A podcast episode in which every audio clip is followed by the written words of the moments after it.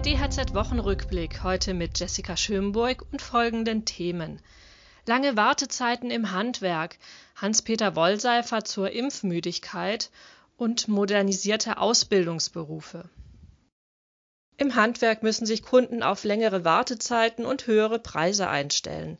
Handwerkspräsident Hans-Peter Wollseifer sagte der deutschen Presseagentur, dass nicht nur Holz derzeit knapp und teuer sei, sondern alles, was man braucht, um ein Haus zu bauen oder zu renovieren.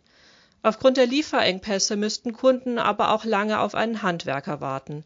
Nach Angaben des Zentralverbands des deutschen Handwerks liegt die durchschnittliche Auftragsreichweite im Gesamthandwerk derzeit bei 8,8 Wochen im Bau und Ausbaubereich müssten Kunden aktuell mindestens zehn und manchmal sogar bis zu 15 Wochen warten, bis ein Auftrag begonnen oder abgearbeitet wird. In den vergangenen Wochen ist die Zahl der Neuimpfungen immer weiter zurückgegangen. Hans-Peter Wollseifer spricht sich vor diesem Hintergrund für einen einfacheren Zugang zu Impfangeboten aus. Außerdem sollten Corona-Tests bald nicht mehr kostenfrei angeboten werden, fordert der Handwerkspräsident.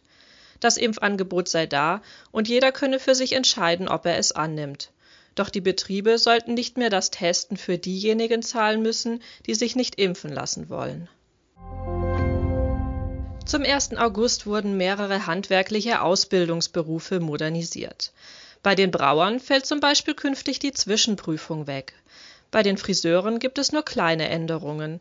So werden etwa Formulierungen wie klassische Dauerwelle den aktuellen Gegebenheiten des Berufes angepasst. Im Elektrohandwerk wurden Ausbildungsinhalte geändert und auf die fortschreitende Digitalisierung abgestimmt. Weitere Nachrichten für das Handwerk gibt es immer auf dhz.net oder in unserem kostenlosen Newsletter.